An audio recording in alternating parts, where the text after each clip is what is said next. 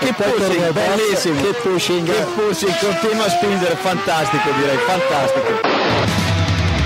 Go to the finish line, keep pushing. Don't worry, I'm pushing like a hell. Fucking, fucking right of it.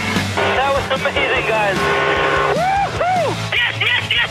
I'm much quicker than Jimmy. Give me the full power then. Avanti, Fer. Avanti! All the time you have to leave a place. Okay, Felipe, Valtteri's faster than you. Do not hold him up. Hey guys, this is ridiculous. Hola, soy Pedro de la Rosa y estáis escuchando Keep Pushing.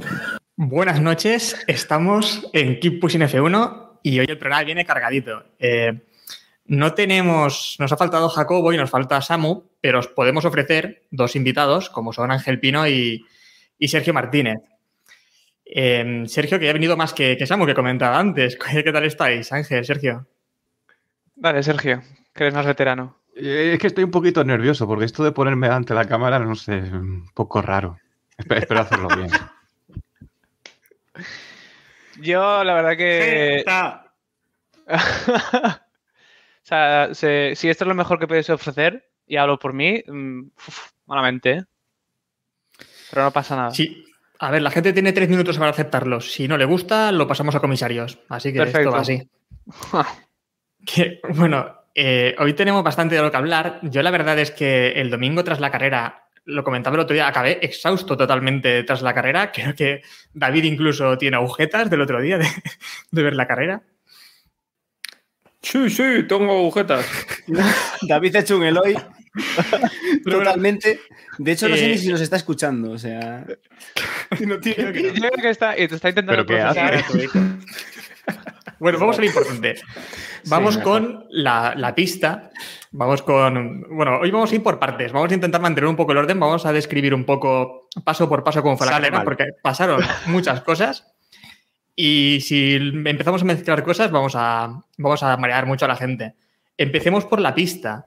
Eh, Iván, ¿qué te pareció el circuito de Jeddah en Arabia Saudí? ¿Qué te gustó? Bueno, que eh, vendían un Baku, no sabíamos eh, muy bien por qué, y casi nos encontramos un Canadá, ¿no? Ahí con los muros, ahí, esas chicans ahí raras. Eh, la verdad que muy bonita una vuelta, pero una un poco ratonera, ¿no? Para, para una carrera, muchas zonas ciegas, mucho. Bueno, lo que vimos, ¿no? Hubo un accidente por alcance que, bueno, no se veía el, el accidente, o bueno, no fueron capaces de verlo, así que bueno, no está, no está mal, ¿eh? Yo, pero el circuito hemos toreado. te has muteado, Héctor. Madre ya te mía, digo yo que yo estoy un poco. Que yo estoy estaba- diciendo- eh, No, que me vas me a venga aquí el que no le gustó el circuito. ¿Me vas a permitir que te interrumpa? ¿Era necesario poner esa intro, Héctor? ¿De verdad era necesaria? Sí, era necesario totalmente. Le ¿A qué de todo te refieres? tanto que yo creo Era que para ir calentando. Sí, era necesario. Y ya que está, Sergio, dime que a ti no te gustó el circuito, porque vamos, a mí el trazado, a ver, como en la onboard era espectacular, eso no lo niego, era, sí, estaba bien, pero después me parece un circuito muy peligroso en el que tenías muchas curvas ciegas, eh, sobre todo en clasificación, pilotos que iban muy lentos, eh, te lo podías encontrar de cara en, en- en un momento y, no sé, a mí es un trazado que tampoco me ilusionó tanto, al final son nueve curvas, ¿no? Es un circuito de sábados, completamente de sábados, muy chulo para verlo a una vuelta. Además, eh, parece mentira que siendo la primera vez, sin un evento previo, sin nada, los tiros de cámara estaban muy bien.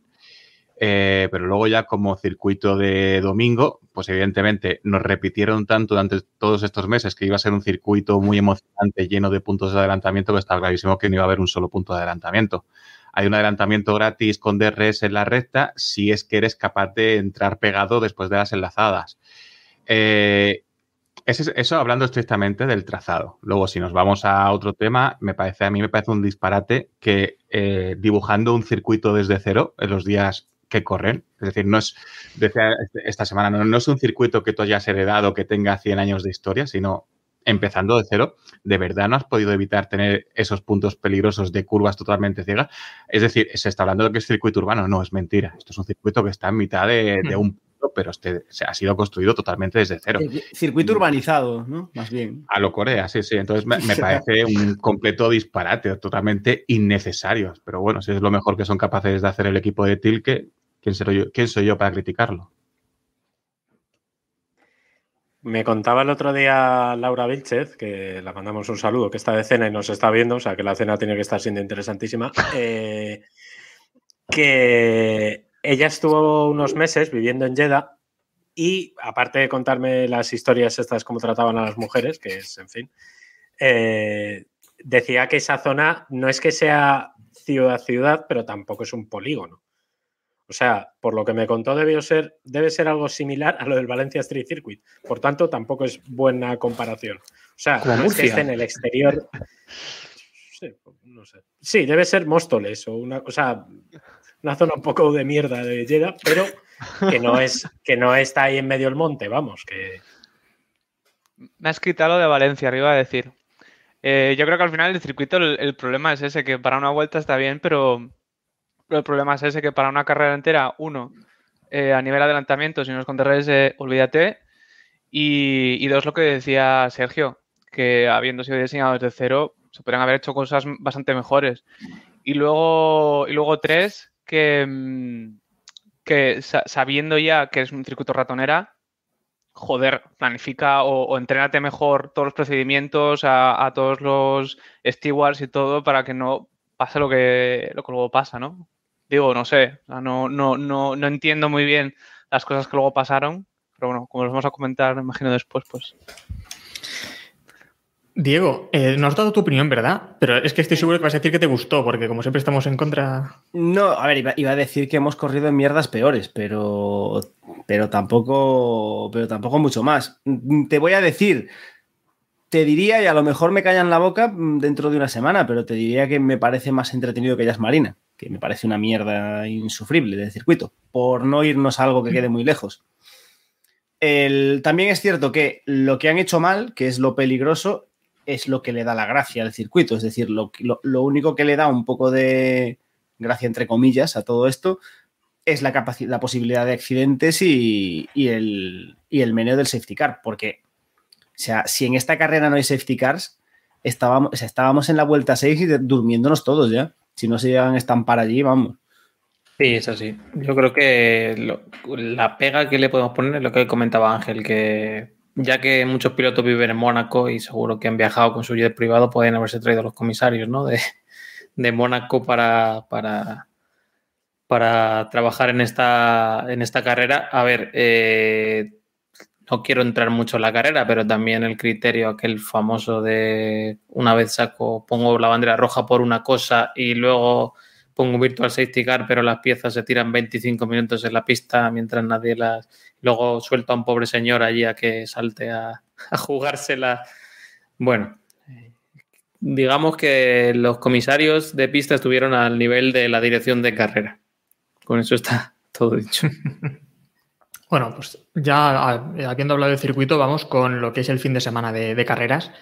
Empezamos con el sábado. El sábado ocurrieron cosas, ocurrieron cosas y no fueron divertidas. Porque una de las cosas que ocurrió es que David, aquí, con, junto con Laura Yo- Vilchez, me hicieron una trampa. yo no está bien, no. A mí me han contado así. Bueno, el relato está contado así, pero no es así, dale. Cuéntalo, por favor. A mí me han contado que, que lo hablasteis para que me grabaran, porque yo, bueno, no pude ver la clasificación en, en directo, la tuve que ver en diferido. Y me grabaron durante la vuelta de clasificación de Verstappen, que yo estaba flipando porque digo, se lleva la pole. Creo que estábamos todos así. Lo que pasa es que yo lo vi en diferido y, y caí en. Bueno, se la va a meter en la siguiente curva. En Sí, una- claro. cada una de las 27 curvas del circuito. Bueno, vamos a ver el, el vídeo y vamos a escucharlo también, los que estáis oyéndolo en podcast. Reaccionando a. Es, reaccionando es a... Yo ahí estaba tapadito con mi manta, viendo, disfrutando de la vuelta de Verstappen y... Sin haberte peinado todo el día. Qué vergüenza. ¡Hostia! ¡No jodas! ¡No jodas! El barco. ¡Qué la pole, joder! ¡Qué la puta! Ahí es cuando se le rompe el corazón. Era la pole, joder. Es que... sí, no era la pole. sí, sí. era la pole. bueno, a ver, tenemos mi reacción, pero yo creo que todos nos sentimos un poco así, ¿no? Decidme que sí. Joder. Hostia, Yo tiré el ratón.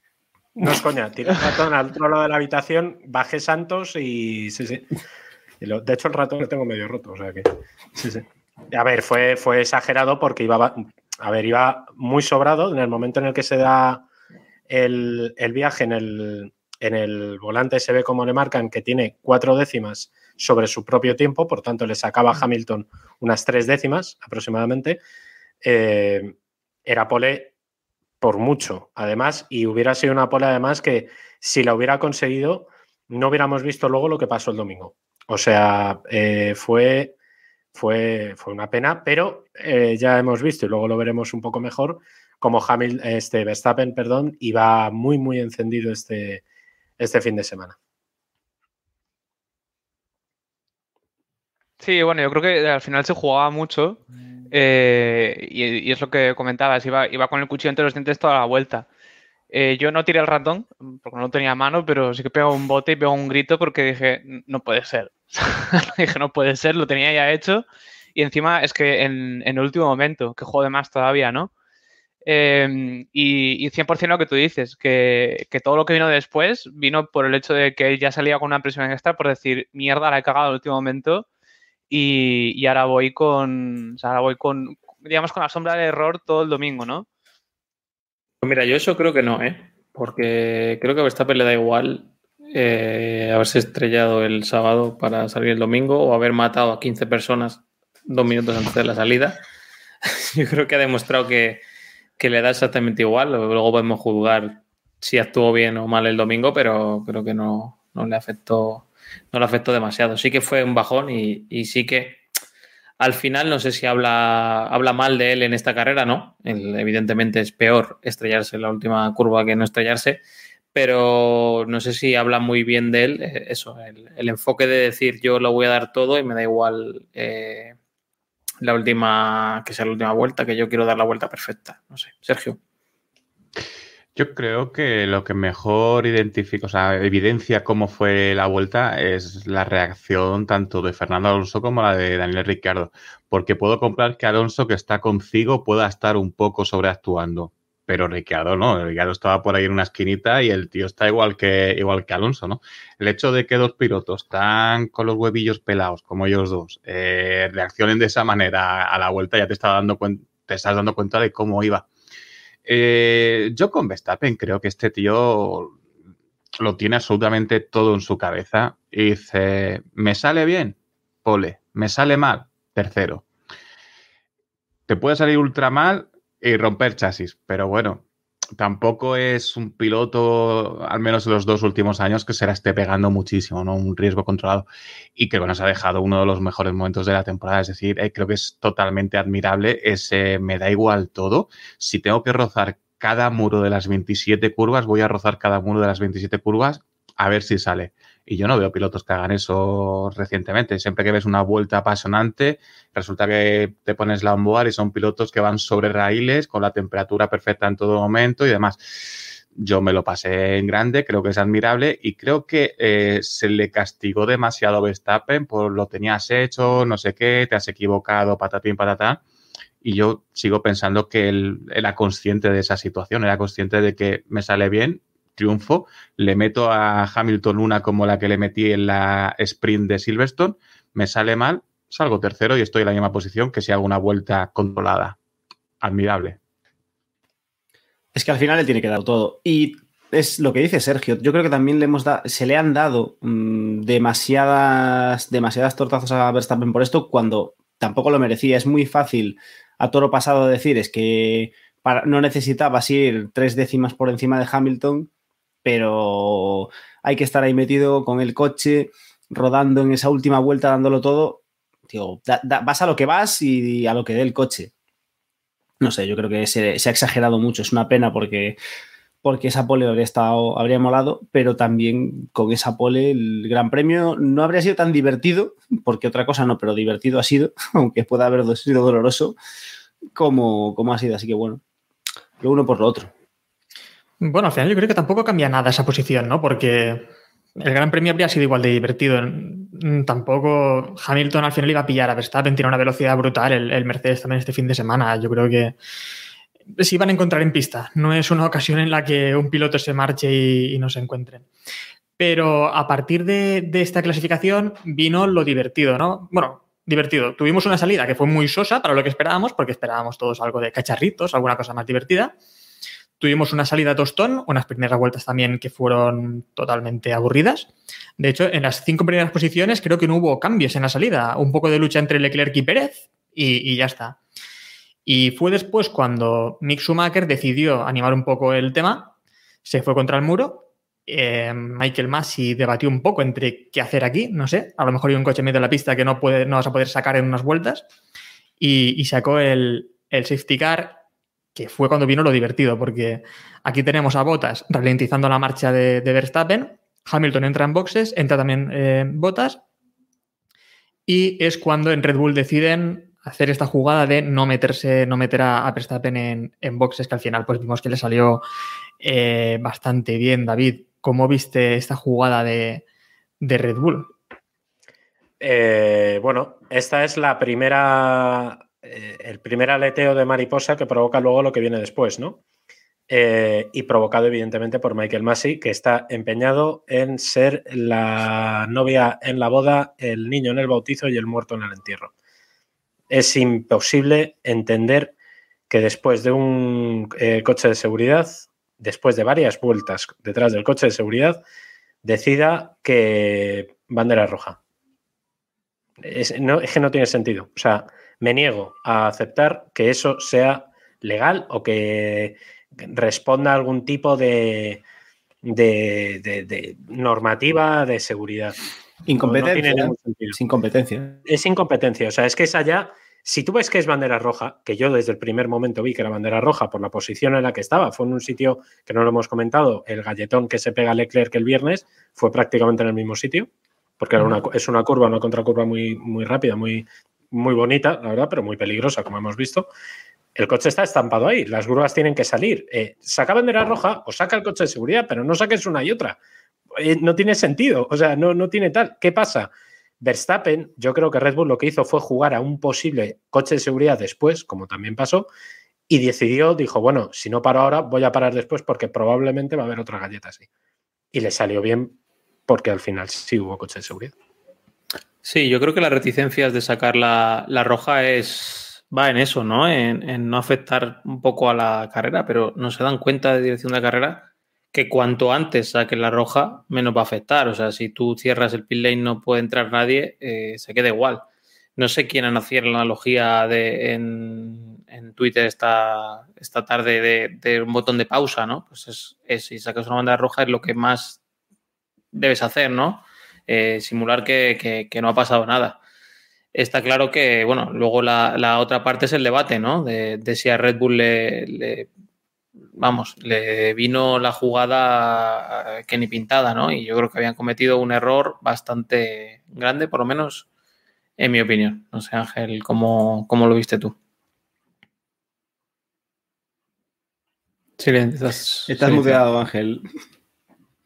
Qué maravilla. Cosas de novato. Eh, no, creo que, que, la decisión de Red Bull, lo, lo, inteligente de la decisión de Red Bull fue el dividirlo entre, entre Pérez y, y, Verstappen, eh, o sea, jugar como eh, estrategias opuestas entre los dos, ¿no? Que es una cosa que Mercedes no hizo y al final, pues claro, cuando luego hubo el giro de guion que, que hubo, pues les, jodió vivos. Sí creo que a priori la verdad que era una jugada bastante arriesgada, pero es que creo que también lo fue después el montar medios, eh, igual y al final creo que también era, son decisiones un poco desesperadas de sé que no tengo la velocidad, pues voy a intentar jugar algo para, para intentar al menos pelearlo. Y, y bueno, sobre la, bandera roja y, más, y es que tampoco hay mucho más que, que, comentar, la verdad. Es un estropicio tras otro y, este señor creo que lo único que está buscando es intentar hacer una obra maestra y superarse, que parece difícil, pero bueno, queda una carrera.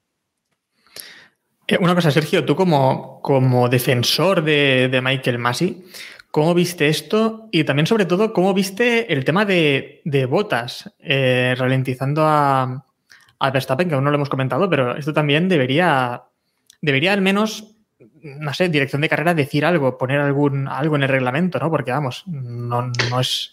No está en la normativa, pero volvemos a lo de siempre, ¿no? Cuando dicen lo del espíritu del reglamento, pues esto va un poco contra el espíritu, ¿no? De la norma. Bueno, en realidad sí que está. Mira, a mí me hace mucha gracia lo, nerviositos que se llegaron a poner en Mercedes, lo, cómo, cómo estaban de, digamos, reivindicativos, de negativos, de esta bandera roja, no, sé qué, cuando realmente el hecho de que Verstappen se quede fuera de pista lo provocan ellos, lo provocan haciendo esa jugarreta tan sucia con, con Botas. Eh, Botas eh, estaba a dos segundos de, de Hamilton, eh, sale el safety, están con los delta de las narices y se deja caer hasta nueve segundos. Es decir, tú el delta tienes que estar en unos tiempos y esto evidencia que esa ventana de tiempos no está bien, no está bien. Porque si tú te puedes dejar caer al de delante que se vaya tantísimo tiempo, eso, esa norma está mal. No me sorprende nada, ¿vale? Eh, tienes posición perdida con Hamilton y, y Bottas también te va a ganar la posición pues oye, pues me quedo fuera y, a ver qué pasa, ¿no? Ya pararé en cacharritos posteriores. Me parece totalmente acertado por parte de, Red Bull, incluso bastante torpe no verlo por parte de, Mercedes, no ver lo que eso podía pasar. Eh, sobre la sobre la jugarreta en sí, eh, muy feo, muy feo. Eso sí que es una posiblemente la maniobra más antideportiva de toda la carrera. Esa sí que me parece la más antideportiva porque es totalmente premeditado usar unas normas de forma torticera, no me digáis, no me hagáis no, usar una, unas normas de forma torticera y yo no me creo, no me creo que, que Botas respetase de verdad todos los deltas que están comentando, no me lo creo, porque no, no te puedes dejar caer tanto. Hemos visto otros pilotos intentando hacerlo en el pasado y les sale mal por dejarse dos segundos, tres segundos de hueco. O sea, no me creo que no, que no pitase Botas. Eh, sobre lo que comentabais de la bandera roja y tal, la verdad es que yo creo que es algo que se ve bastante rápido si la Cypher tiene daños o no. La Cypher no, perdón, la, la Tech Pro tiene daños o no. Creo que sí que se ve bastante rápido. Pero es que luego, realmente, los trabajos que hicieron no me parece que fuesen trabajos que no se pudiesen hacer bajo coche seguridad.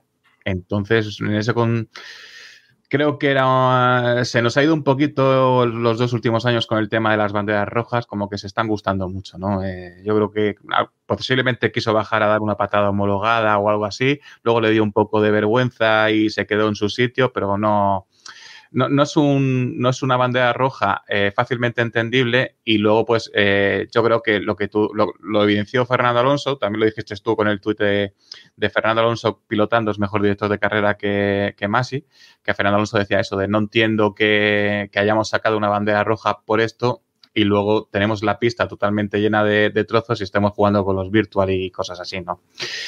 En fin, Masi. A ver, yo Digo dos cosas aquí. Por un lado, eh, no entiendo el, el, criterio de Masi, el por qué hace lo que hace. Lo de Botas es. Él tampoco lo entiende. Es, sí, también es verdad. Lo de, las, lo de las banderas rojas, yo me imagino que al final es una cuestión de. Sabemos que aquí les encanta el show business, que les encanta el espectáculo, el, la, la maravillosa a pesar de lo que, de, lo que diga algún, algún descentrado. La maravillosa radio que tenemos ahora entre jefes de equipo y, Michael Massey es espectáculo puro y es de lo mejor que nos han traído este año. Y yo creo que las banderas rojas las aprovechan porque una bandera roja es una resalida y una resalida son cacharritos. Y entonces son cacharritos o como mínimo debería ser espectáculo. Más en un circuito como este dices, a la que pueda sacar la roja. No sé por qué no la sacaron desde el principio.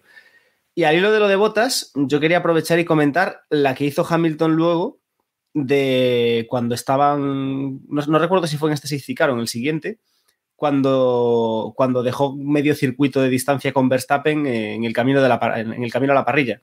Que ahí fue cuando Red Bull, muy torpes, porque ahí estuvieron muy torpes, se quejaron a Masi, Masi les dijo qué tal, y ni siquiera fueron capaces de hacer la que, la que creo que había sido Mercedes, que había hecho, eh, no me acuerdo quién había sido, en otro gran premio, que de, la de, ah, bueno, pero entonces, eh, cuando estamos volviendo a parrilla, podemos dejar 25 coches de distancia con el de adelante.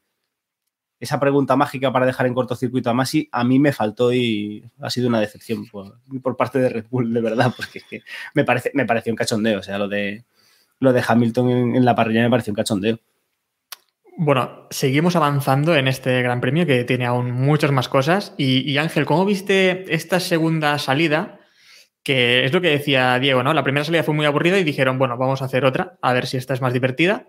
Y tenemos esta segunda salida en la que Hamilton estrangula a Verstappen totalmente, ¿no? Verstappen directamente no hace, no hace la curva. Eh, y bueno, se va fuera. Aquí tenemos también a Ocon, que aprovecha muy hábilmente y se coloca en segunda posición. ¿Cómo viste esta segunda salida? ¿Qué te pareció? Bueno, pues eh, al final yo creo que ahí ya iban los dos con, con, la tensión acumulada de todo lo que, todo lo que llevaban ya.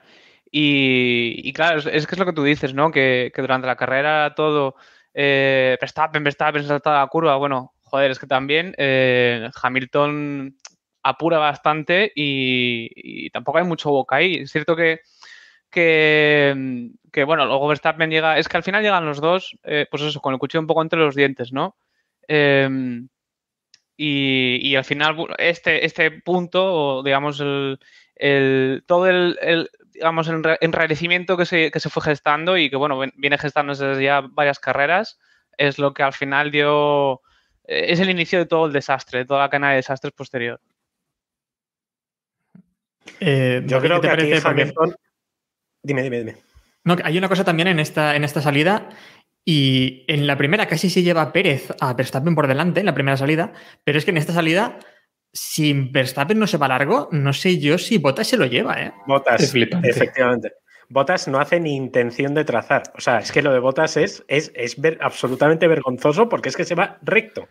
No hace mm. ni siquiera el amago y colarse. O sea, es que va recto. Bueno, pues en fin, eh, también esta es una de las típicas de, Hamilton, es decir, eh, Verstappen se va largo, eso está sin lugar a dudas, pero Hamilton tampoco le deja mucho sitio. ¿eh?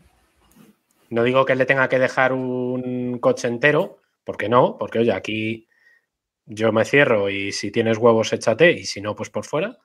Pero no te creas tú que tampoco le da un ápice. Es decir, luego y lo comentaremos en la gran acción, mmm, es que no nos puede sorprender lo que pasa.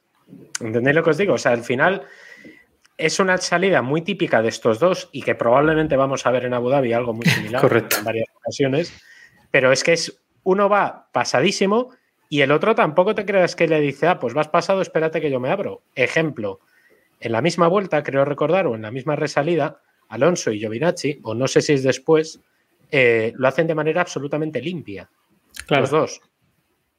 Y es la misma acción, la misma curva, peleando por posición, peleando por puntos importantes ambos. Eh, en fin.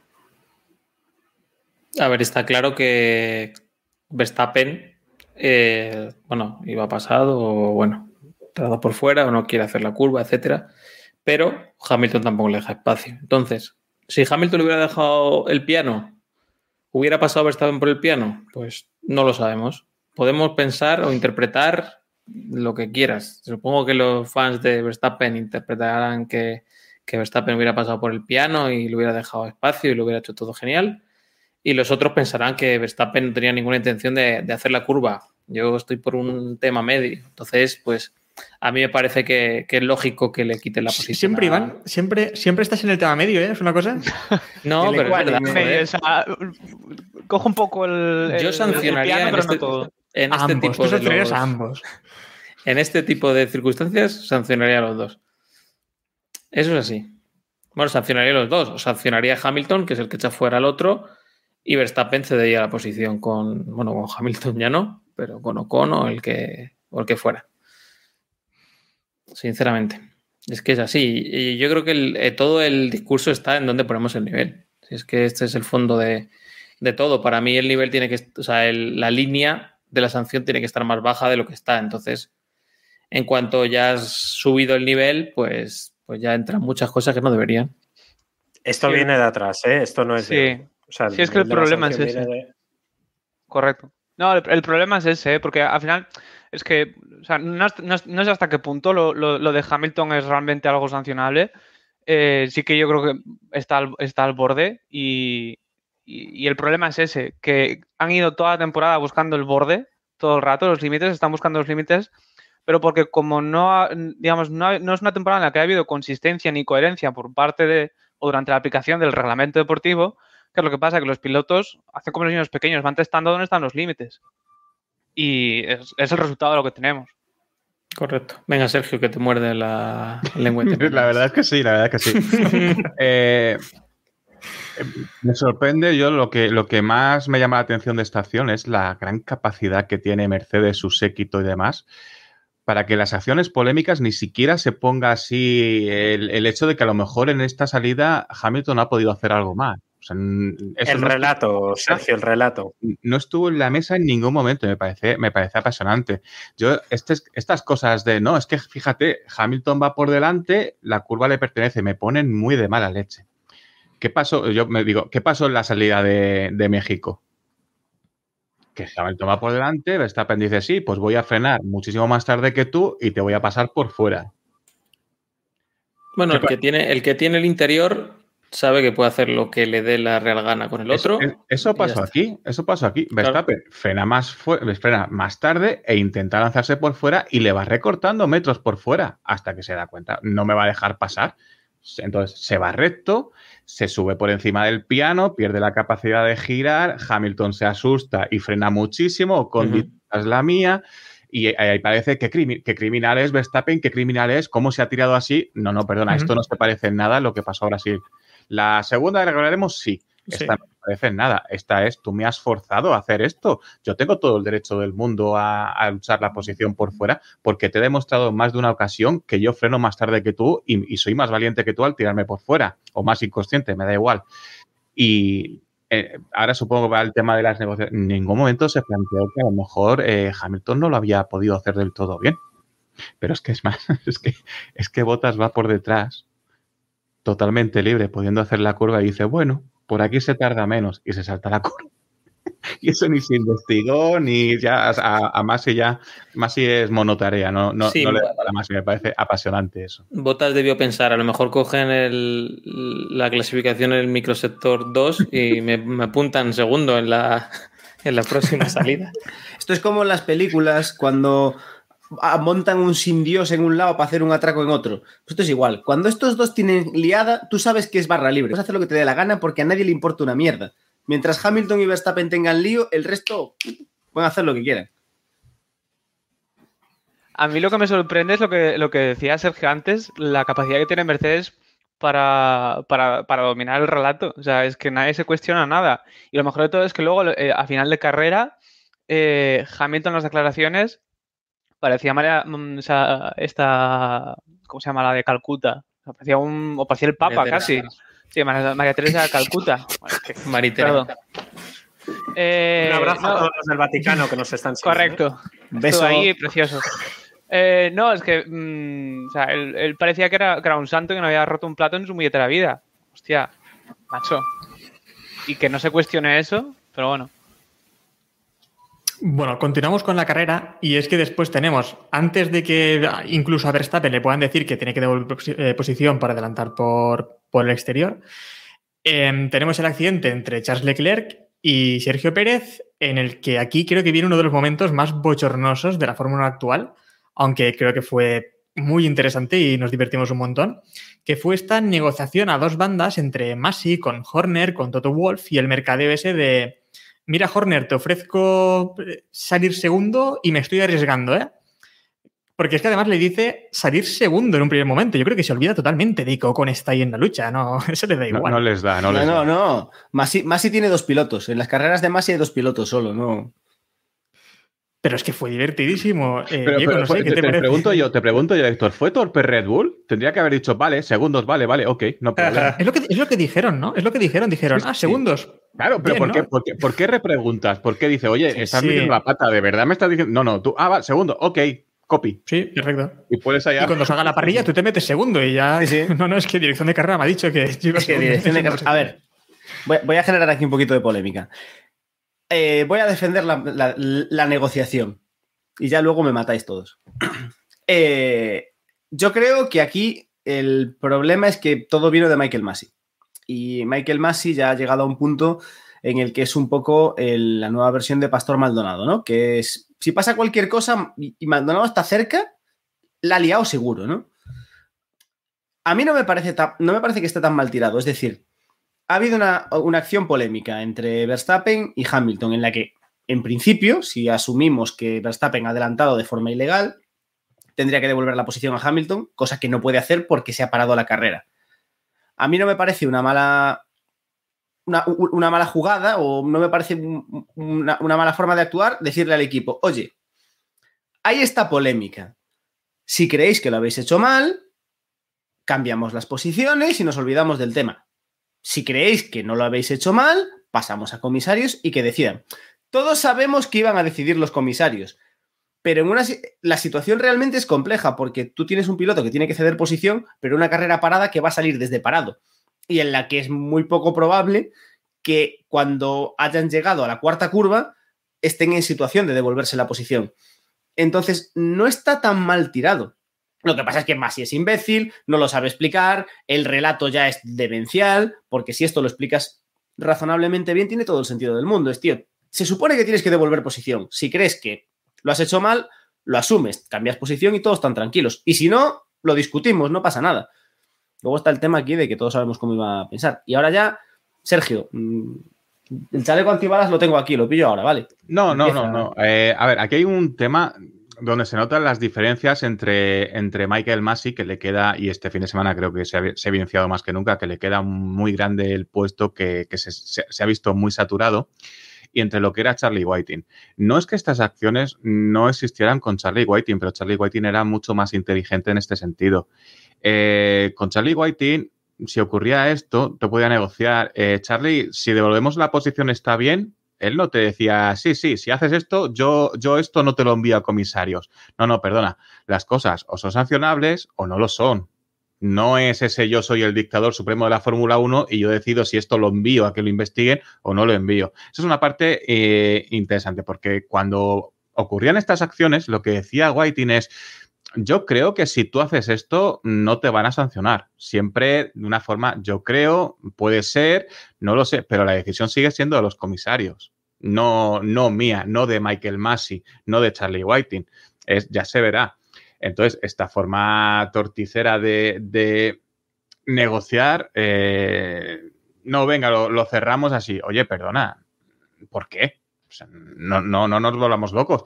Eh, si Verstappen realmente se ha saltado la curva, ni, negociación ni historias, sanción. Y si, si, Hamilton le ha echado de pista, ni negociación ni historias, sanción, por mucho que, que Masi diga no sé qué. Esta forma de, negociar, es decir, eh, ¿otros pilotos pueden negociar también? O sea, en el momento que te meten cinco segundos por no sé qué, ¿tú solo negociar o eh, qué sanciones son negociables? O sea, no, me parece una torpeza entrar al juego en, en este sentido, en abrir esta etapa? Yo tengo bastante claro, y ahora, ahora le dejo paso a Ángel, pero tengo bastante claro de que si esto pasa entre Mazepin y Latifi, se habían echado un par de carreras cada uno fuera o hubieran sido descalificados en un par de carreras, ¿eh? Ya estaríamos, joder, ya están otra vez estos dos, es que no aprenden, es que la superlicencia, es que no sé qué, no es que no sé cuántas. No sé, yo sobre esta salida, eh, y, ahora dejo a Ángel, lo prometo, eh, yo hubiera puesto la, parrilla anterior, ¿no? no se había recorrido más que una curva y ya está. Y te hubieras agarrado a un aspecto de reglamento para, para tomar una decisión y que nadie protestara. Dale, Ángel. Antes de dejar a Ángel, le, damos, paso. No, pero Ángel, una cosa, que te parece también? Es que he visto gente que critica lo de las radios, como esto no deberíamos escucharlo. ¿Cómo que no? Esto queremos saberlo. Si, si es tan torticero, queremos escucharlo y queremos verlo. Y ni puto caso, los dignos. Fuera. O sea, yo creo, yo creo que esto mm, está bien que lo, que lo hayamos escuchado, más que nada por saber. O sea, ya nos imaginábamos un poco lo, lo desastre que era más, pero es que ahora hay pruebas. O sea, ya tenemos pruebas fehacientes de, los desastres que está haciendo por detrás. Em, yo creo que está bien que se escuche. Eh, da también una idea de, o sea, da más transparencia al deporte y me parece, me parece súper sano. Y con respecto a, todo este mercadeo, a la oferta, para mí el principal problema es la dinámica que se establece. Y es el problema de que estás dando a los equipos un, digamos, un poder de decisión o, digamos, un papel demasiado mm, demasiado activo en el, hecho de determinar si una cosa ha sido, mm, o puede ser sancionable o no.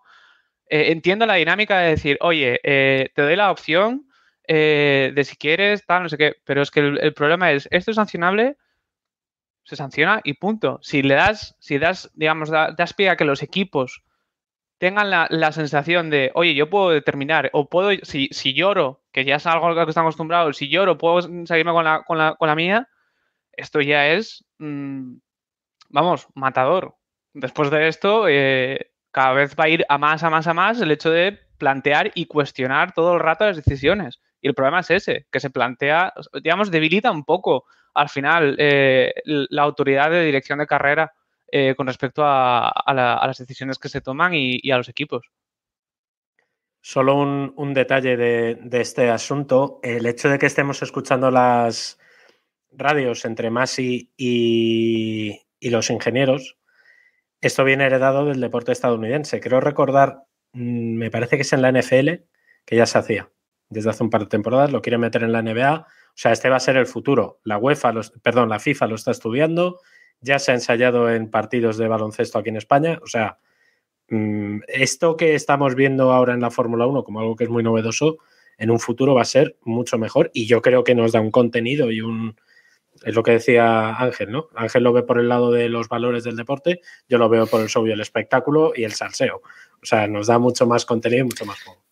Sí, Salseo tam- también un poco eh, nos lo decía Gasólico en el chat ahora mismo, eh, que decía, el momento más bochornoso de la Fórmula 1 actual. ¿Cuántas veces hemos dicho eso este año?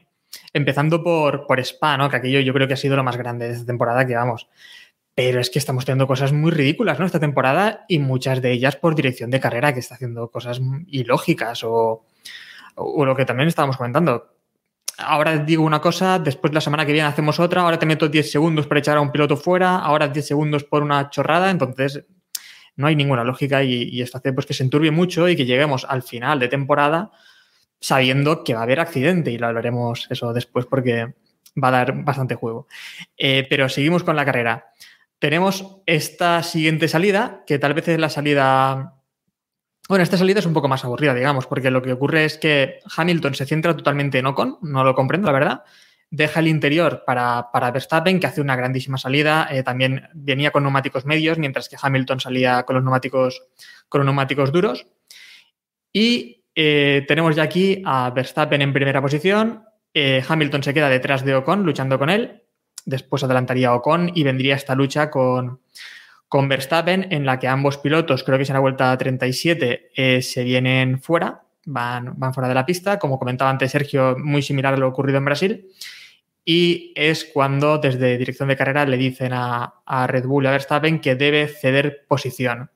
Y aquí vendría lo más divertido del Gran Premio y lo que, por lo que hemos estado discutiendo durante, desde el domingo, por lo que creo que aquí a todos nos han insultado por Twitter y por todas partes, eh, que es este momento en el que Verstappen cede o intenta ceder posición. Hamilton no la quiere tomar la posición porque sabe que en el momento en el que pase por ahí va a darle de res a Verstappen y eso no le apetece porque, según dijo Hamilton, no soy idiota y no voy a, no voy a adelantar ahí.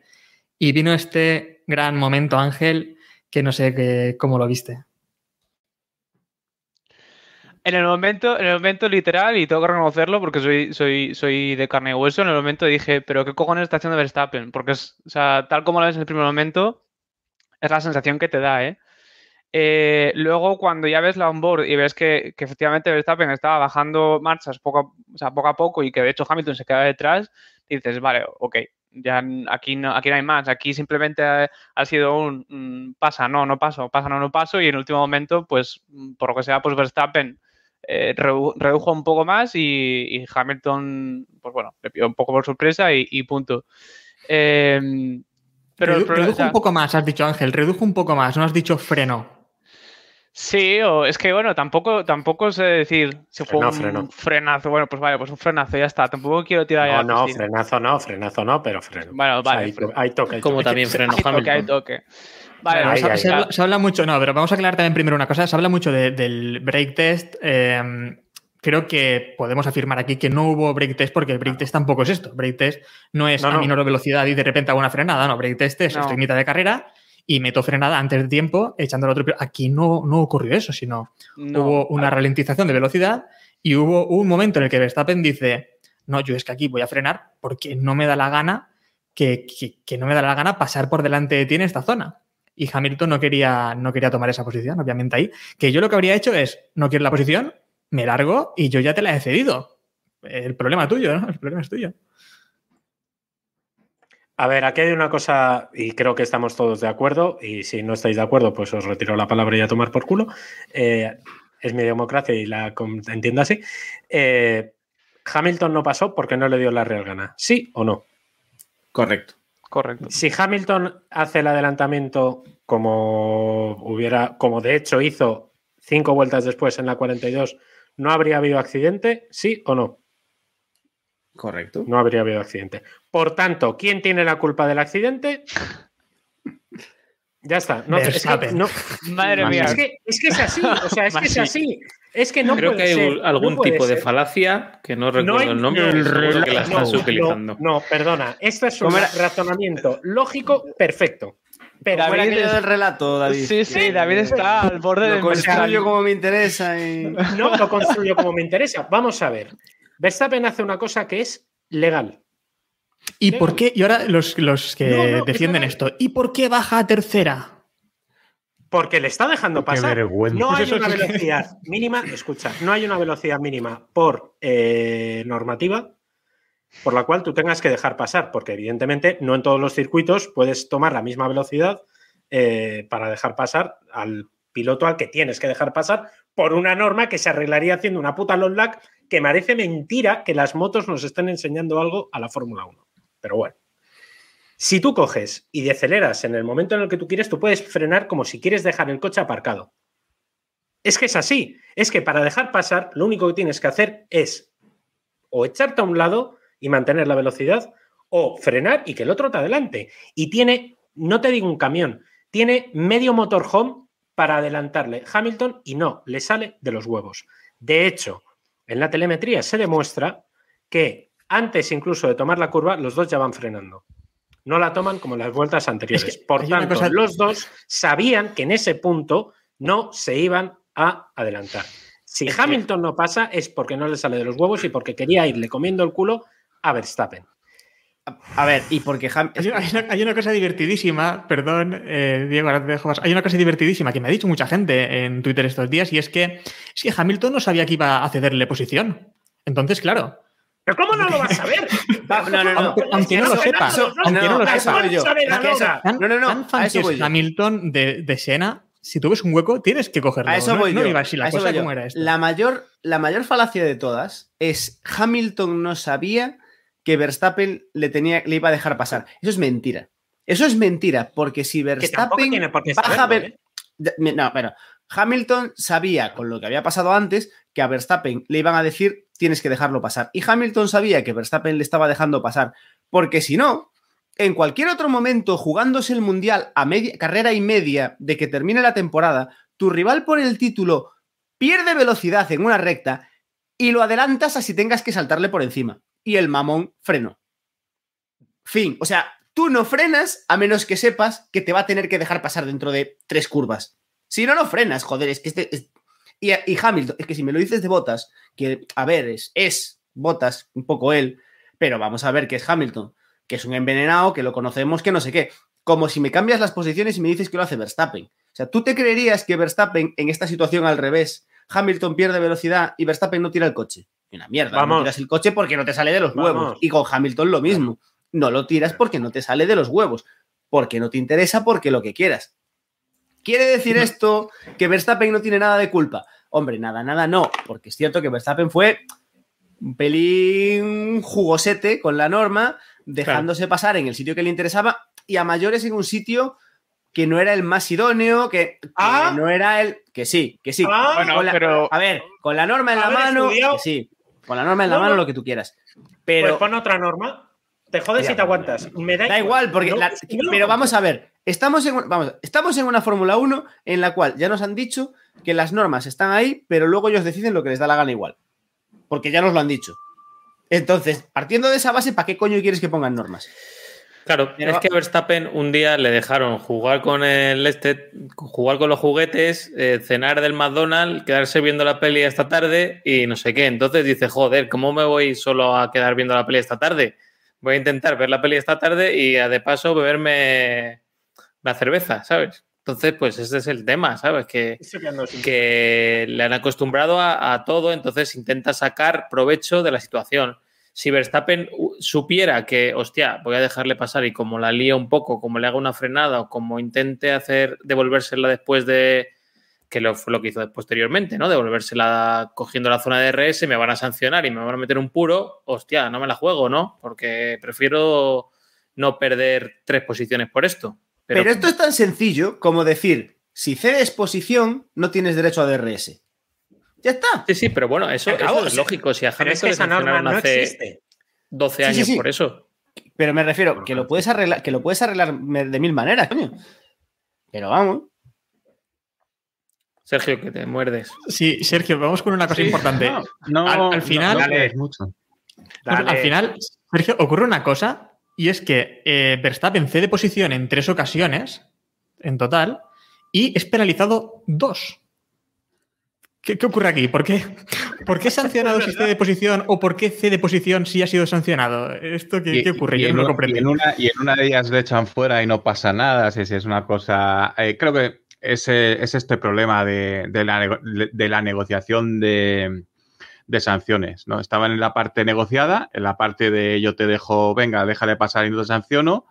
Pero Verstappen ha hecho justo lo que comentaba, creo que ha sido David el que comentaba, ¿no? Oye, yo, intenté- yo te he intentado dejar pasar, no has querido, pues me voy. Para mí eso debería ser acertado. Es lo que pasó recientemente, los, los que le guste más el motor de lo que pasó recientemente en el WEC, que se decidió el título con estas. Correcto. Yo te he intentado dejar pasar, tú no has querido pasar, adiós. Para mí la sanción posiblemente debería haber terminado ahí. No termina ahí, sino que le meten, eh, le meten cinco segundos por no dejarse pasar, pero es que hay, luego, después de eso, hay una falta de comunicación, entiendo que terrible, o que Red Bull ya no sabía lo que estaba pasando, o que Masi no se comunicó bien porque y no le dicen que ya no se tiene que dejar pasar. Eh, Esto fue, fue, un, fue un, auténtico, un auténtico desastre. Sobre el break test que, que comentábamos, yo creo que todos nos quedamos un poco igual. Eh, a ver, yo no me tiré a, insultar a Verstappen diciéndole terrorista como algunos que lo estaban deseando, pero sí que me quedé un poco petrificado intentando entender qué, demonios había pasado. Pero enseguida te das cuenta, ya te das cuenta, lo primero, la primera onboard, que no ha sido un break test al uso, de que no ha sido quiero que te empotres contra mí, porque eso es muy fácil de hacer, y enseguida se ve la línea de DRS. Y chicos, que llevamos viendo carreras muchos años, que entiendo que alguien que lleve dos días no entienda lo que ha pasado, pero ¿cómo podemos cada año eh, rememorar la lucha Hamilton-Alonso en Canadá con, con- jugando con la línea de DRS y no darnos cuenta al instante de qué es lo que acaba de pasar? Me parece lamentable por, por la gente que se gana la vida con esto y no se dan cuenta y no son capaces de transmitírselo a la gente que entiendo que no se den cuenta. En realidad es una maniobra bastante, bastante estúpida, pero el, el balance, el balance es criminal. Alguien que se niega a pasar, al final se empana, se empotra con el de delante, consigue que sancionen al de delante, tanto en carrera, bueno, en carrera con los 5 segundos, más posteriormente con una sanción muy cobarde por parte de la FIA que no cambia nada. Muy cobarde.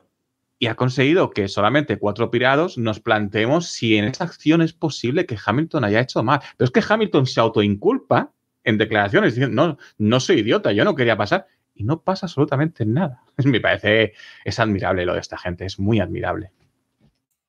Sí, es cierto. A ver, eh, yo no voy a juzgar a, esta gente que está haciendo millonario con la Fórmula 1 y es incapaz de entenderla, eh, porque, bueno, eso ya es un debate muy largo.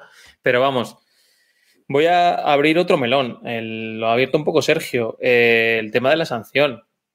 Si la FIA piensa que Verstappen ha hecho un break test a Hamilton en una recta en la que tenían que ir a 300 y ha habido un incidente a 120, 130, 150, debe descalificar por lo menos de la carrera Verstappen.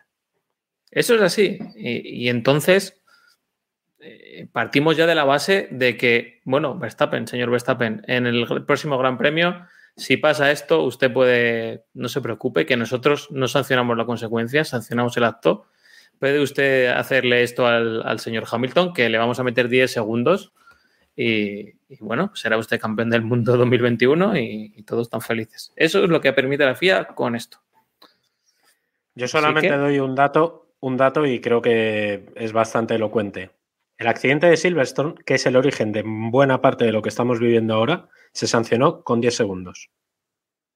Es sí, decir, sí, es así. Pero bueno, que, para que la en FIA. No, bueno, o en Imola, sí, sí. O sea, quiero Sí, decir. en que Imola FIA Verstappen saca de, o sea, bueno, saca de la pista Sí, en sí, la sí. salida a, a Hamilton. Sí, sí. Y, A ver, la norma, la norma que han cogido es la que dice que provocar un accidente te da 10 segundos de penalización. O un. o un- muy ricos. Pues entonces, Pérez. Entonces, pero es que no puedes. coche es de que- Adamantium y. Y ya está. O sea, es que es tan simple como eso. No puedes sancionar todos los accidentes igual porque no todos los accidentes son iguales. Efectivamente, si tú estás viendo un break test, exclusión, bandera negra, al carajo, que has reventado el mundial, pues lo has reventado. Pero ya verás cómo de esta manera estableces un baremo. Pero Tú no puedes David, sancionar lo mismo un accidente que manda un tío al hospital que lo del otro día, porque es que no tiene sentido. Hay accidentes en los que sí hay que medir la consecuencia, aparte del acto en sí. Porque si no, todos los accidentes serían, incluso los más leves, como es el caso, porque Hamilton luego hace vuelta rápida con el coche roto, que es de coña, eh, eh, no puedes sancionar, o sea, no, no, es, no es lo mismo, no es lo mismo. Te, te decía rápidamente, no es que sancionen con 10 segundos a- en Silverstone, es que sacan pecho de que esa era la sanción adecuada. Es que hay Eso, una eso, eso. No, bueno, Red Bull es que- y se recrean sacando pecho que eso era lo que había que pasar. Es decir, Sí, sí. pusieron, eh, ellos, ellos fueron gran parte del culpable de todo lo que estamos. Evidentemente, Red Bull se ha guardado la carta, eh, luego hablaremos de eso, ta, ta, ta, ta, ta, ta, pero es, son totalmente culpables porque se, rec- se- se- les encanta darse la razón a sí mismos y decirse lo buenos que son. No, no, no, ¿cómo nos vamos a plantear de que esto pueda tener, no, esta es la sanción adecuada? Porque nosotros sancionamos hechos, nunca consecuencias, bla, bla, bla, bla. Pues en esas, en esas estamos. Luego ya podemos debatir incluso, perdón, eh, ya, ya si queréis acabamos con este tema, eh, podemos debatir incluso las presiones, porque esto es evidente, que recibe dirección de carrera. No recibe 69 solamente... bares. ¿Eh? Eso es, 69 bares y 2,4 Hablando de Gs, que fue, que fue lo que, que fue lo que en teoría frenó, frenó Verstappen. Me gustaría saber lo que frenó Hamilton, pero la FIA decidió que esa telemetría, esos datos de telemetría no hacían falta publicarlos, porque si no, no se le apoya en su puto relato. Perdón. Eh, lo que yo quiero decir es que al final las presiones hay también que entender que Michael Massey y el colegio de comisarios, si existiera un colegio de comisarios, reciben muchas presiones. Reciben presiones de Liberty, reciben presiones de los fans, reciben presiones de Mercedes, reciben... Vale, si tú sabes que va a pasar eso, no dejes a una persona a la cabeza.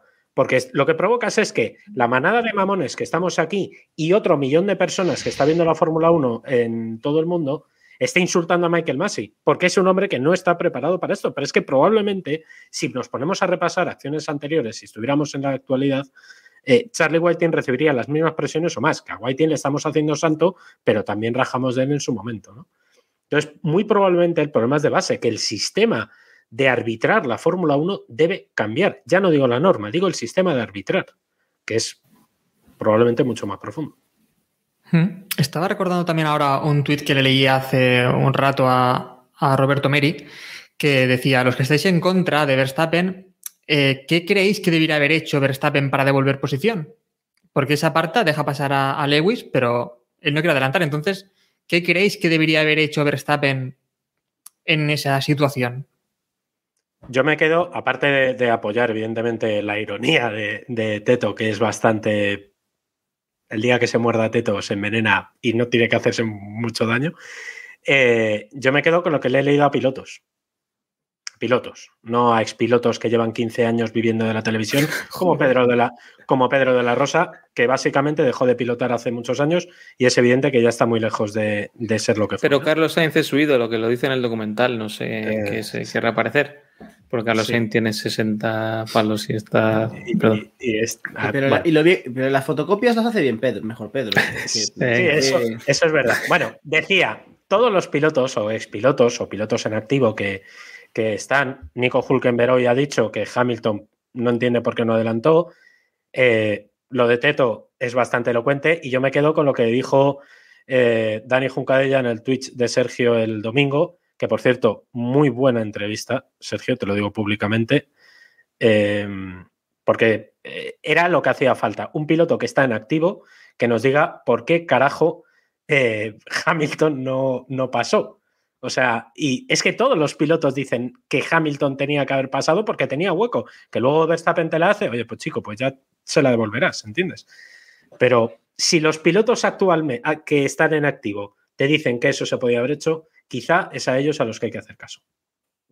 Bueno, y ahora que vais a, a correr un poco más, eh, hemos pasado por alto cuando Hamilton adelanta por última vez a Verstappen, lo ha comentado Sergio, que le echa fuera totalmente de la pista. Eso también ya, ya se había pasado y ya nadie investigó ni, ni pasó nada, porque eso fue bastante escandaloso también. Pero es que más y peta, o sea, no le pidas más. Ya, ya, venía, sí, sí, sí, RAM de, de 5 megas y ya no, no podía asumir más. Además, Red Bull hace lo que se suele hacer en, estos, en estas ocasiones, que es forzar una radio, eh, decir, me ha echado de pista. Esa no la dicen, esa de Verstappen se la traga, pero sí sacan la del ingeniero cuando dice lo de esto era, era, totalmente innecesario. Claro, Hamilton aquí es muy astuto, pero muy cerdo. Le echa, sí, sí, Verstappen me ha cogido el DRS, se lo coge, pero le echa de pista cuando Verstappen acelera el lo verde, risas. Verstappen con el DRS abierto, pero Hamilton un, un segundo por delante. Eh, no hubo investigación. Lo de la tele española lo dejamos como, como ya que se inventan las traducciones de las radios y por qué se lo dicen los ingenieros y tal, es una cosa que no. Pobre de la gente que solo tenga esa fuente de información. Hombre, hombre, a ver, si es que si le peta la rama más, imagínate esto, es que tiene la mitad, o sea. Entonces, cero, cero repeticiones por parte de la FON y poca queja por parte de Red Bull también. Solamente Marco estaba un poco tal, pero deberían haber insistido mucho más. O sea, es totalmente innecesario y deliberado echarle de pista, pero totalmente innecesario. ¿Cuándo va a acabar esto de yo te puedo echar de, de pista? Y, y, de nuevo, nadie, nadie se ha planteado que Hamilton pudo hacer algo que estaba mal. Aquí estamos hablando de, de Verstappen, el terrorista. Es que en pista también, pero lo que es fuera de la pista, Mercedes le tiene comida la tostada totalmente a Red Bull. ¿eh? Es una cosa, Toto Wolf está trabajando muy bien este, este aspecto.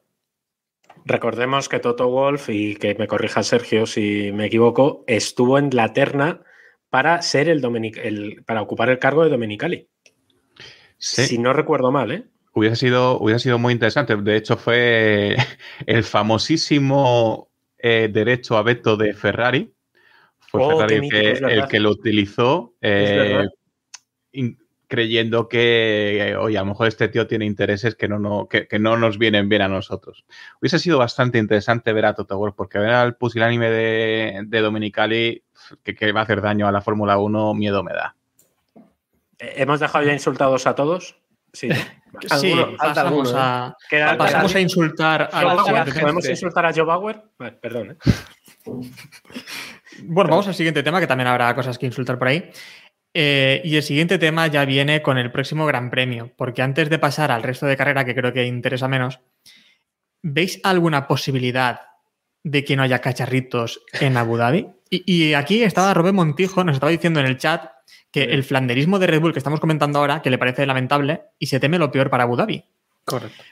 Pero, ¿alguien contempla la posibilidad de que no sean cacharritos en la primera o en la... ¿En serio? ¿Alguien? ¿Sí? Yo estoy ha levantado, primero la mano, ha levantado primero la mano Diego. Yo estoy plenamente convencido y creo que David y creo que David está también. Creo que, creo que no vamos a ver nada. Es más, creo que vamos a ver un peñazo de Gran Premio que Tampoco te como pases. mucho. A ver, un tostón, peñazo de Gran Premio, nivel, nivel Petrov. O sea, que tendrá la ¿Me gracia de uy, a ver si llega, pero, pero que no. ¿Me que quieres no, o sea, decir, Diego, que tú crees que Verstappen o Hamilton salga el que salga primero, primero y segundo, y ahí no va a ocurrir nada? Después recordemos, bueno, recordemos un poco más incluso. Recordemos que Verstappen ahora mismo iría al líder sobradísimo, o ya sería campeón del mundo, sin lo de Silverstone, sin lo de. Bueno, lo Bakú no fue culpa suya, No, obviamente. no- fue culpa no vamos a echar, Pirelli. no vamos a echar esas sin lo de cuentas. Hungría, no, sin no lo de- vamos a echar esas cuentas porque no. Pero yo, yo no las he hecho, pero quiero decir, él sí que las echa. Verstappen Ya, estoy vale. seguro que en su cabeza las echa. Y Hamilton, y seguro que Hamilton tiene otras, según las Claro. cuales él sería ya campeón. Por eso. También tocando por eso. pero me refiero. ¿Y tú Pero crees aquí que no cosa- habrá cacharritos con todo esto? Sí, porque, sí, porque eh, llevamos varias carreras en las que Hamilton está saliendo mejor. Hamilton va a hacer la pole. Es un circuito que a priori Mercedes va a ir mejor y aparte hemos visto que este año eh, y sobre este final de temporada Mercedes va como un avión y yo creo que Hamilton va a salir y se va a largar. Estáis viendo cómo Eh, Diego bueno. se tira del barco. O sea, No, no, no, yo, quiero que gane Verstappen, pero eh, Ya, ya, la realidad- Estás tirando del barco. Vale, vale. La- no, no, arrieritos, eh, arrieritos. Vale, vale. La pole- La pole en Jan Marina está en el exterior de la primera curva. No sé. Si no la cambian. mejor- si a lo no- mejor si- hay- Si ahora Hamilton no dice, no, no, como yo vamos a cambiar la parte en la que se sale de la pole, que es no buena, me gusta. Sí, sí, Yo- yo me, yo se lo veo entre- también, me ¿eh? entretuve en mirar eso y la pole está en el exterior, o sea que Verstappen seguramente salga por la parte interior, llegarán a la primera curva y a las 2 y 10 ¡Zas! pues podréis quedar con algún amigo a, a- a comer o a lo que queráis. Y luego al día siguiente, el lunes, a las 9 o las 10 de la mañana, la FIA dirá quién es el campeón. O sea, Pues me viene bien, porque yo el lunes abro, o sea que me viene de buen horario. Está, está bien, sí, sí. Si tiene que ser ese. No, a ver, eh, yo no es que esté en el extremo de, Diego de que vayamos a ver un gran premio Petrov, pero yo creo que tienen bastante miedo ambos equipos, si me explico. El nivel de tensión es tal que la FIA, en caso de accidente, yo creo que esta vez sí que va a echarle huevos y va a penalizar de manera mm, seria a Verstappen si lo provoca. Pero el problema es que la única. que tienes que descalificarlo. Para que, para que afecte al campeonato, tienes que descalificar. Porque si le, si le quitan 15 pues- puestos en, la- en el próximo, en el siguiente Gran Premio del año que viene, les, les- les tira tres Que es, en, que es en Bahrein, que hay que ser hijos de puta para empezar un mundial en Bahrein, pero bueno, eso ya lo debatimos en la previa del mundial Sí. siguiente. Es que tienes que. es que- y para, para descalificar a alguien tiene que ser muy obvio. ¿eh? Y después del añito que llevamos. Es que yo creo que si no, si no han tomado medidas drásticas cuando no, cuando no se estaban jugando todavía cosas, o sea, cuando no estábamos en este punto, ahora mismo, o sea, si no han tenido los huevos antes, ahora, ahora van a tener los huevos. Es que no lo veo. Bueno, decíamos entonces que. venga, sí, va, que yo me apunto a los cacharritos. Venga, va, No, no, cacharritos. Es que el problema no es que el problema no es que va a haber cacharritos y ahora dejo, dejo que, que se la palabra a Sergio. El problema no es que va a haber cacharritos, sino a mí lo, lo peor de todo y lo que más bueno, me entristece y al mismo tiempo pues le da un poco de salseo, es que va a haber otra vez mucha tensión. Y al final. Vamos. No, pero tensión en el sentido de tensión entre los equipos y la FIA y, y todo el Hágase. rato. O sea, todo el rato este, este punto de buscar el límite de, de, de, de- de estar, no sé, de, enrarecerlo todo. ¿Sabes? Que está bien que haya tensión entre los pilotos y todo esto, pero ha llegado un momento en el que, eh, pues eso, está más, está enrarecido a un, a un nivel todavía superior, ¿no? Y, y yo creo que no, o sea, no, no es un buen final de campeonato, más que nada por el hecho de decir que va a haber mucha gente que diga, no, es que yo creo que nos, sea el que sea el campeón, el problema es que nadie va a estar de acuerdo o, va a haber un montón de, de- disputa porque, pues eso, cada, cada uno se va a hacer las cuentas de las que hablábamos antes. A ver, yo, yo doy por, por sentado que, que esto ha sido un lodazal, que Sergio tenía razón en abril y en marzo y en mayo y en junio cuando decía que esto se iba a parda y yo no le quería creer, eso es así. Y, y que esto ha sido un lodazal y que el campeón va a estar metido en el barro, sea quien sea, y pase lo que pase en Abu Dhabi. Esto es así. Y espero que para el año que viene pues cambie algo, porque si entramos con el lodazal el año que viene ya sí que va a ser insoportable. Esa es mi... En teoría. Pero ¿por en qué quieres va a irte del barro? ¿Por qué quieres irte del barro, Iván? Yo estoy a gusto en el barro. Y- Iván es un hombre ecuánime, le gusta la tranquilidad, le gusta la Que no, calma, que no, que no, que no. si quiero que echen a más y pongan ahí cuatro reglas que las sepamos todos y disfrutemos un poco. A- del tema. apoyando la, la teoría de los cacharritos, un amigo del programa ha hecho un hilo en Twitter bastante interesante eh, sobre finales de, de Mundial. eh, que Ah, ¿no? sórdido. Sí, señor. Eso, ah, sí, Que, perdón, por cierto, perdón, perdón, eh, me ha llamado esta tarde. Hemos estado hablando poco, ya sabéis que el sórdido habla ¿Te poco. ha insultado? No, por supuesto. Bueno, un poco. ¿Pero te ha dado tiempo a decirle hola? O Sí, y eh, me ha dicho que, por favor, eh, apoyemos el espíritu Nelson Piquet, que es sobre lo que va el hilo. Y con esto, eh, Que efectivamente, cada vez que ha podido haber eh, cacharritos en un final de temporada jugándose el título y demás, ha habido cacharritos siempre y cuando no jugase el factor Ferrari y su falta de sangre de por medio. Eh, entonces, eh, que esto puede acabar de forma diferente me parece demasiado optimista. Al fin y al cabo, es un título y al fin y al cabo, Verstappen y Red Bull tienen motivos por, los, por lo que tener algo de inquina, ¿no? Algo de te la debo. Eh, sobre lo de, es que le pueden descalificar, es que tal, eso, eh, eso ya ha jugado Toto Wolff sus bazas desde hace, creo que fue en Qatar. Qatar puede quedar antes de Qatar, sacando Sí, antes, antes. aquellas famosas declaraciones de si Hamilton tiene que chocar para que para ganar el título lo hará, que estaba queriendo decir justamente todo lo contrario. El que puede chocar y ganar el título no es Hamilton porque viene desde atrás, es Verstappen. Quiero que la prensa, creo que el aficionado me criminalice esta acción por si tiene- por si ocurre en Jazz Marina, ¿no? Pero no sé hasta qué punto eh, se ha comprado del todo su discurso. Sé que lo ha intentado, Toto Wolf cuando intenta algo le suele salir bien. Este no sé hasta qué punto le ha salido. Y el problema es que tú tienes que estar muy seguro de que Verstappen lo ha hecho realmente en serio, que no ha sido un incidente más como el resto de incidentes de, de la temporada, por ejemplo, Botas Hungría, para, para poner una, una, una exclusión que Red Bull no te la reclame, no te la lleve al tribunal de Ginebra si hace falta o de la Haya y que eso tenga base legal, porque yo estoy seguro de que Red Bull va a ir hasta muy hasta el final con todo esto. Es un título de campeón del mundo. Entonces, en, en todo esto, mm, yo no veo otra alternativa que, que, que no sea que haya cacharritos. Y aquí, ojo, no tiene por qué salir bien. Estos coches son muy duros y hemos visto cosas muy poco explicables. Efectivamente. Verstappen corriendo con medio coche en Hungría cuando ese coche tendría que estar partido por la mitad. Por ejemplo, hay que hilar muy fino para dejar a alguien fuera de carrera, porque ni, ni de lejos vamos a ver a un Hamilton eh, haciendo el Verstappen de, de Silverstone. O sea, esa situación no se va a dar. Vamos a ver el Hamilton de Sochi, eh, no, perdón, de Turquía adelantando a su Noda. Es decir, cagadísimo, no dando ninguna opción. Eh, va a estar muy interesante, va a estar muy interesante cómo Re- eh, Mercedes va a intentar ganar la carrera por estrategia sin cruzarse en pista con ningún Red Bull. Va a molar mucho, pero no veo que esto vaya a terminar de una forma que no sea muy empantanada, con la gente llorando, la gente pidiendo que lo ahorquen en la Plaza Mayor, patatín, patatán. No me ha gustado Vamos eso. Inglaterra otra vez, me parece firmo. Guerra de los 30 años. ¡Vamos! No me ha gustado, Sergio, eso que has dicho, que lo está defendiendo mucha gente estos días, también están ahora en el chat diciéndolo, eh, lo de que un Red Bull se cargue a, a Hamilton. Yo quiero que si hay cacharritos sea entre ellos. Eh, esto de que Ah, vengan sí, otros sí. de fuera, no, no, no, Sí, sí. esto no se empantana, no, no, no. Si hay cacharritos, que sea entre ellos y, y será lo más divertido. Pero, y lo, pero bonito de- que sería. Las cosas lo- por no. delante. cara. lo bonito que sería que su noda se estampe contra. Pero, pero que se estampe pero bien. sin querer. o sea, Pero no, sin no, no, no, querer. no, no, no, no, que Ah, se estampe queriendo, pero, que, pero, pero queriendo. Pero rollo que vaya al lado y le meta un. ¿Os acordáis de la de Vettel cuando. No me acuerdo con quién había sido, que iba que de repente le metió una hostia porque sí? Coño, con Hamilton, Hamilton en el Hamilton, Hamilton, Hamilton, Hamilton, hacer- sí, es un Baku. Pues eso. Hamilton- pues Hamilton- ¿eh? Pero que además fue por un Bakú, break break test. test. Sí, sí, sí. Efectivamente, es que, es que vamos.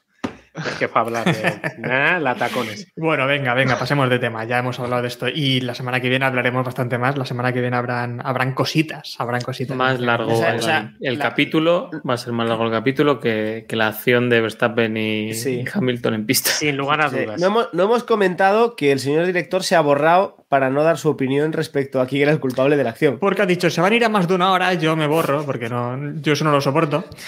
Pero hay otro tema y es el. Hay otro campeonato, no sé si lo sabéis, el que no le importa a nadie, al menos a mí me da ¿El un de poco igual ya. ¿Eh? ¿El de qué? El de adelantamiento sí, ese es el impor- ese es Hostia, el cómo importante. vais. Pero Alonso no. creo que hizo un trompo para recuperar posiciones luego en ese mundial, ¿no? Sí, sí. Ah, por eso se pegaban tanto Vettel y Raikkonen. ¿no? Por eso Vettel y Raikkonen estaban Claro. tan, tan duros entre sí, ¿no? No, pero el campeonato de constructores, en el que actualmente Mercedes está por delante, gracias Eso, pero eso Florentino a lo ganó ya hace tiempo, ¿no? La Superliga. Va a montar, sí, sí, sí. Dale, dale. Vamos con apuesta sobre una apuesta rápida sobre qué equipo va a ser el campeón del mundo de constructores. Yo apuesto por Mercedes claramente, no sé si el siguiente Iván. Sí, sí. Está claro. Mercedes tiene segundo piloto, aunque sea malo. Todo lo que no sea Mercedes será una sorpresa máxima. Sí, Nadie apuesta por Red Bull, ¿no? En este campeonato. Como has dicho que vamos rápido, pues eh, voy a recordar la, entrevista que le hizo Dazón a Toto Wolff, que fueron preguntas muy, muy incisivas, preguntas picantes, según la Sí. entrevistadora, y Me le preguntó que, la entrevistadora por recibir hoy. le ¿no? preguntó al propio Toto Wolff de forma muy Joder, comprometida pues merece- quién, iba a ser, quién iba a ser el campeón de constructores y sorprendentemente Toto Wolff contestó que, que Mercedes y estoy de acuerdo con él. Sí, Preguntas fueron picantes. preguntas incisivas, muy... Sí, sí, la verdad es que le puso un aprietos ¿eh? en esta entrevista, lo, vi lo que lo, lo pasó mal, sudó una gota gorda ahí. Pues ya con este tema fuera... eh, perdona, David. David nos No, no, perdona y no diga- quiere comentar nada. David, suelta el retraso, por favor, cuando vayas a hablar. Pero. Vale, vale, perdón. Vamos con Ferrari, David. ¿Qué, qué pasó en Ferrari? ¿Qué lío hubo aquí en Ferrari? Y les dejaron luchar, que esto sí que me extraña bastante, ¿no? Con una lucha ahí bonita, también un poco agresiva, con pilotos por fuera de la pista. Eh, tenemos ahí a Sainz que adelantó a Leclerc por fuera, después tenían ahí guerra, que me deje pasar, que no sé qué. ¿Qué te parecía la lucha con los Ferrari? Eh, esta, Ferrari ya está, ya lleva un par de carreras pensando en 2022. Esta mm, se la ¿Un pela porque ya tiene la posición. No, me refiero que entre ellos, que ya no. O sea, lo de este fin de semana, por ejemplo, lo decía Sainz, que ya lo tenían hablado y que por lo menos fue una lucha limpia. Que entre compañeros de equipo no es fácil. Claro, cuando estás peleando por ser octavo o noveno, pues las peleas entre compañeros de equipo no te pican tanto. Cuando tienes potencial para ser campeón del mundo en unos años, en teoría, eh, tal. Pero sí hubo pique, ¿eh? Sí hubo. Sí, a mí sí me sorprendió pique. bastante Sainz, ¿eh? Metiéndole baza Sí, sí, y luego ahí- protestando cuando el otro le. Por, por- por favor, que me deje pasar, que si no lo van a sancionar. Por favor. Sí. Y luego las declaraciones posteriores son: me ha adelantado legalmente, no ha pasado nada. O sea que se dejó ahí un poco. Bueno, para los amantes de del formato radiofónico, hay que decir que Ángel tiene una bandera de Ferrari detrás suya. Así que. Quizás no se vea. visión. Quizás no se De- vea porque. ay, pues que tengo una iluminación. bueno, pues. No, deficiente. Buena, buena. Italiana. Italiana, correcto. No, No o sea, como has visto la carrera y bueno, y en general el año de Sainz, supongo que, que bien. Bueno, dinos tú. A ver, o sea, yo, yo lo he visto bien. Eh, el año de Ferrari, pues bueno. o sea, mejor que otros años. eh, y, A- y a al menos poco, no han ¿eh? hecho. Sí, al menos no han hecho tanto el ridículo. Yo con eso ya me conformo. O sea, porque ha habido años a hacer mucho el ridículo. Entonces, yo con eso ya me doy, me doy por satisfecho. Y yo, como ferrarista, lo único que hago es permanecer agazapado en las sombras eh, hasta el momento en el que pueda, pueda sentirme orgulloso por algo. Porque ahora mismo, la verdad. Bueno, un cambio de neumáticos sin fallo. Para Es que es, eso es estar orgulloso. Es muy Sí, es por supuesto. triste, ¿eh? la verdad. Es. Estamos en ese nivel, sí, sí. Pues muy bien, bueno, pues yo no digo nada más. ¿No tienes esperanza en que sean los que den con la tecla para el año que viene? Sí, claro, también le van a hacer con los con, con la era híbrida, en plan, uh, cambio de motor, cambio de motor, sí, Ferrari. Y aquí estamos. Mm, es que la verdad es que no, no- no tengo la esperanza ahora mismo, sinceramente. Eh, podría ser, pero es que eh, basándome en el histórico reciente, no, no creo ahora mismo eh, que, que vayan, que digamos que vayan a dar la tecla o que, o que, o que de repente vayan a ser los dominadores. Que den un paso adelante, pues quizás es que si dan un paso para detrás, te juro que yo cojo y me tiro por la, por la, por la ventana y vivo en un sexto, te lo digo, ¿eh? Pero es que no, no, o sea, no, no tengo confianza ahora mismo y es triste. Bueno, para, para subir un poquito la moral a los ferraristas, hay que decir que tienen el tercer puesto asegurado en el Mundial de Constructores, que es una posición que ya hubieran querido otros años, y que Sainz es eh, séptimo y Leclerc quinto. O sea que, joder, tampoco está tan mal. Podría ser peor. Ha sido peor en muchas ocasiones. Sí, Por poder puede ser peor. Sí, por poder O sea, puede ser peor. A ver, si yo me voy colocar los dientes. Si hacen unos cacharritos y no puntúa ninguno en Abu Dhabi, aún pueden, aún podemos, aún pueden recuperar la cuarta posición, ¿no? Eh, lo tiene McLaren, hijo. Sí, eh, 38 castaño puntos y medio. ¿eh? Está O complicado. sea, muy bueno, a lo complicado. mejor con A ver, este, no, o sea, este si- escenario. A ver, teniendo en cuenta que estamos dando por hecho que como mínimo uno de, uno de los dos, entre Claro, Hamilton claro. y Verstappen, no va a puntuar y un, y un cero de Ferrari, empiezas a quitar pilotos y algo Yo veo- pillas. Yo ¿eh? veo un Monza potencial, ¿eh? estoy de acuerdo. O sea, Bueno, y para ir terminando ya cerrando por ahí, también se ha quedado. Para ir cerrando por ahí, vamos con, con Abu Dhabi. Eh, el trazado ha cambiado, el trazado a, a priori podría ser un poco más beneficioso para, para Mercedes más que para Red Bull. Eh, creo que leía hoy que en las simulaciones a Pirelli le salen como unos 14 segundos más, más corto que el trazado que el trazado anterior. No sé, Sergio, ¿te gustan los cambios de este trazado? Eh, sean como sea, da igual el cambio que hayan metido, no va a ser peor que el trazado anterior. Entonces, bueno, ya llevo como 10 años pidiendo cambios en Jazz Marina. Cuando los han hecho no me voy a quejar. Ya se verá si van a aportar lo que deben aportar o si al ser la recta más corta no funciona y tal. Pero mira, mm, solamente la buena fe de probar, de, de ellos mismos admitir que lo que habían hecho era un bodrio, les ha costado tiempo, pero que lo hayan cambiado porque no, era un circuito malo en Fórmula 1, era un circuito malo en cualquier cacharro que se pusiese a competir ahí, o sea, era terrible. Entonces, eh, quiero ser optimista ya digo, eh, no vamos a tener una carrera peor que la del año pasado, que la anterior, que la anterior, que la anterior, es imposible. Entonces, a lo mejor es igual de mala, puede ser, pero no va a ser peor. Optimista. ¿Tú ves? ¿Cómo lo ves, Ángel? ¿Crees que se puede empeorar Jazz Marina o ya no había posibilidad? No, yo, yo, creo, yo, creo que era, yo creo que era difícil. No, a ver, yo creo que a priori los, los cambios deberían, deberían ser buenos, a priori, sobre el papel.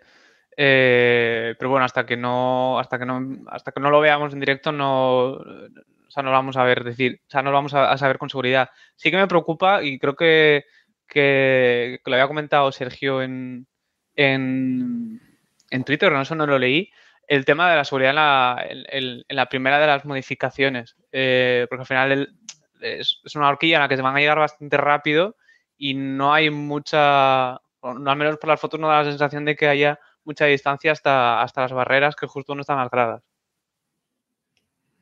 Han recortado la, la. a ver, esa, esa, curva es una cosa, es una, es una, idiotez. La curva fue una idiotez cuando, cuando la diseñaron, porque es, llegas a máxima velocidad y la bordeas eh, con la tribuna en una cosa preciosa, pero única y exclusivamente preciosa para las fotos.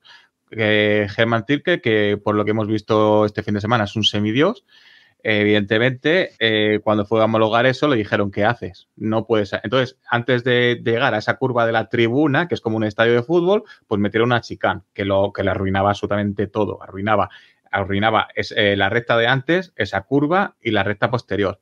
Entonces, eh, lo que han hecho ahora es empezar la curva unos cuantos metros antes, bastantes metros antes, y ahora sí que hay escapatoria para, para que te homologuen ese trazado. El problema es que la recta de atrás es un poquito más corta, entonces ya, ya veremos si da para adelantar o no adelantar. Eh, de seguridad, pues hombre, como te vayas un poquito más de la cuenta, vas a catar muro. Y aquí los que más van a tener que perder son los de la tribuna, que ahora los coches se les van a quedar un poquito, un poquito lejos. Pero como era una tribuna para fardar, no tenía ningún sentido, pues mira, que, que se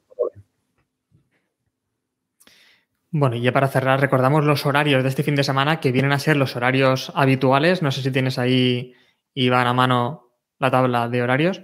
Tenemos horarios normales, más o menos, en los que la primera práctica, ya lo veis ahí también en la imagen en, en Twitch, eh, empiezan a las diez y media, la práctica 2 a las 2, práctica 3 el sábado a las 11, clasificación a las 2 y carrera también habitual a las 2 de la tarde.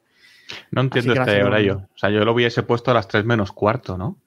Sí, ¿no? Lo habitual. Este, ya que, sí, en este año ya, ya, nada me sorprendería. Claro, en Arabia Saudí fue y media. Nadie sabe muy bien por qué. Pues aquí, pues menos cuarto. Por los rezos. Una hora muy. Por los rezos, por los rezos. ¿Oficial? Es, es por eso, ¿eh? me. Bueno, oficial no lo sé. A mí me han dicho que. Sí, sí, es porque lo. Sí, sí, no es coña. Eh, lo único que no se mueve en, en, los países árabes es los horarios de rezos. Cada país tiene sus Pero, horarios y eso es ¿Y el sábado no rezan? Supongo que sí, pero lo tendrán en otro horario, tío. Yo qué sé, yo soy católico pero... cristiano. Claro, no tengo ni puta idea. No lo sé. Aquí sé. Algo falla. A lo mejor tienen, a lo No, mejor no, tienen no, un no, mono. no, no, también sí, tienen ellos un mono para los horarios de los rezos, tío, como el de la Fórmula 1. Igual, es- a ver, Igual, igual, a lo mejor- eh, a mí esto es lo que me dijeron. Me dijeron un, vamos, un compañero que fue a, que estuvo en, en Arabia este fin de semana y me dijo que era por eso. Mi teoría es que el príncipe heredero, por cierto, acusado de asesinato a un periodista en Estados Unidos, eh, no llegaba hasta las seis y media. Minucias. Entonces ten- tenía, que, tenía, que, tenía que esperar a que atracara el barco o lo que fuera y, y no, no empezaron hasta las seis y media, por lo que fuera. Detallitos. Muy bien, David. Buena información. Siempre Pues sabes si a va a estar lo que decís. JC1 allí A o ver, no. a ver lo que decís, que Masi y todo estaban Espero muy que sí. del pues- príncipe. Porra, ¿va a aparecer el emérito? Yo digo sí. Yo, a ver, no sé si va a aparecer o no. Yo tengo una duda y es si va a desvelar la parte más importante del plan en, en Abu Dhabi. En Abu Dhabi.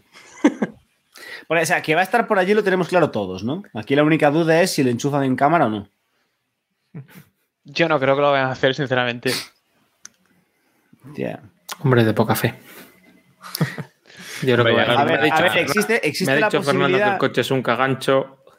Nada, e- existe la posibilidad de que salga, pero que salga en el previo de Dazón, que solo ve la familia de Lobato y de, y de Cuquerella, y entonces es como si no saliese.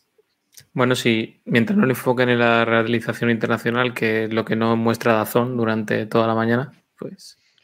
A ver, ya no existe la figura de Eccleston diciéndole al de, al de Sky tú, su normal, entrevista a este. Así que no sé, ya pasaría un poco desapercibido posiblemente.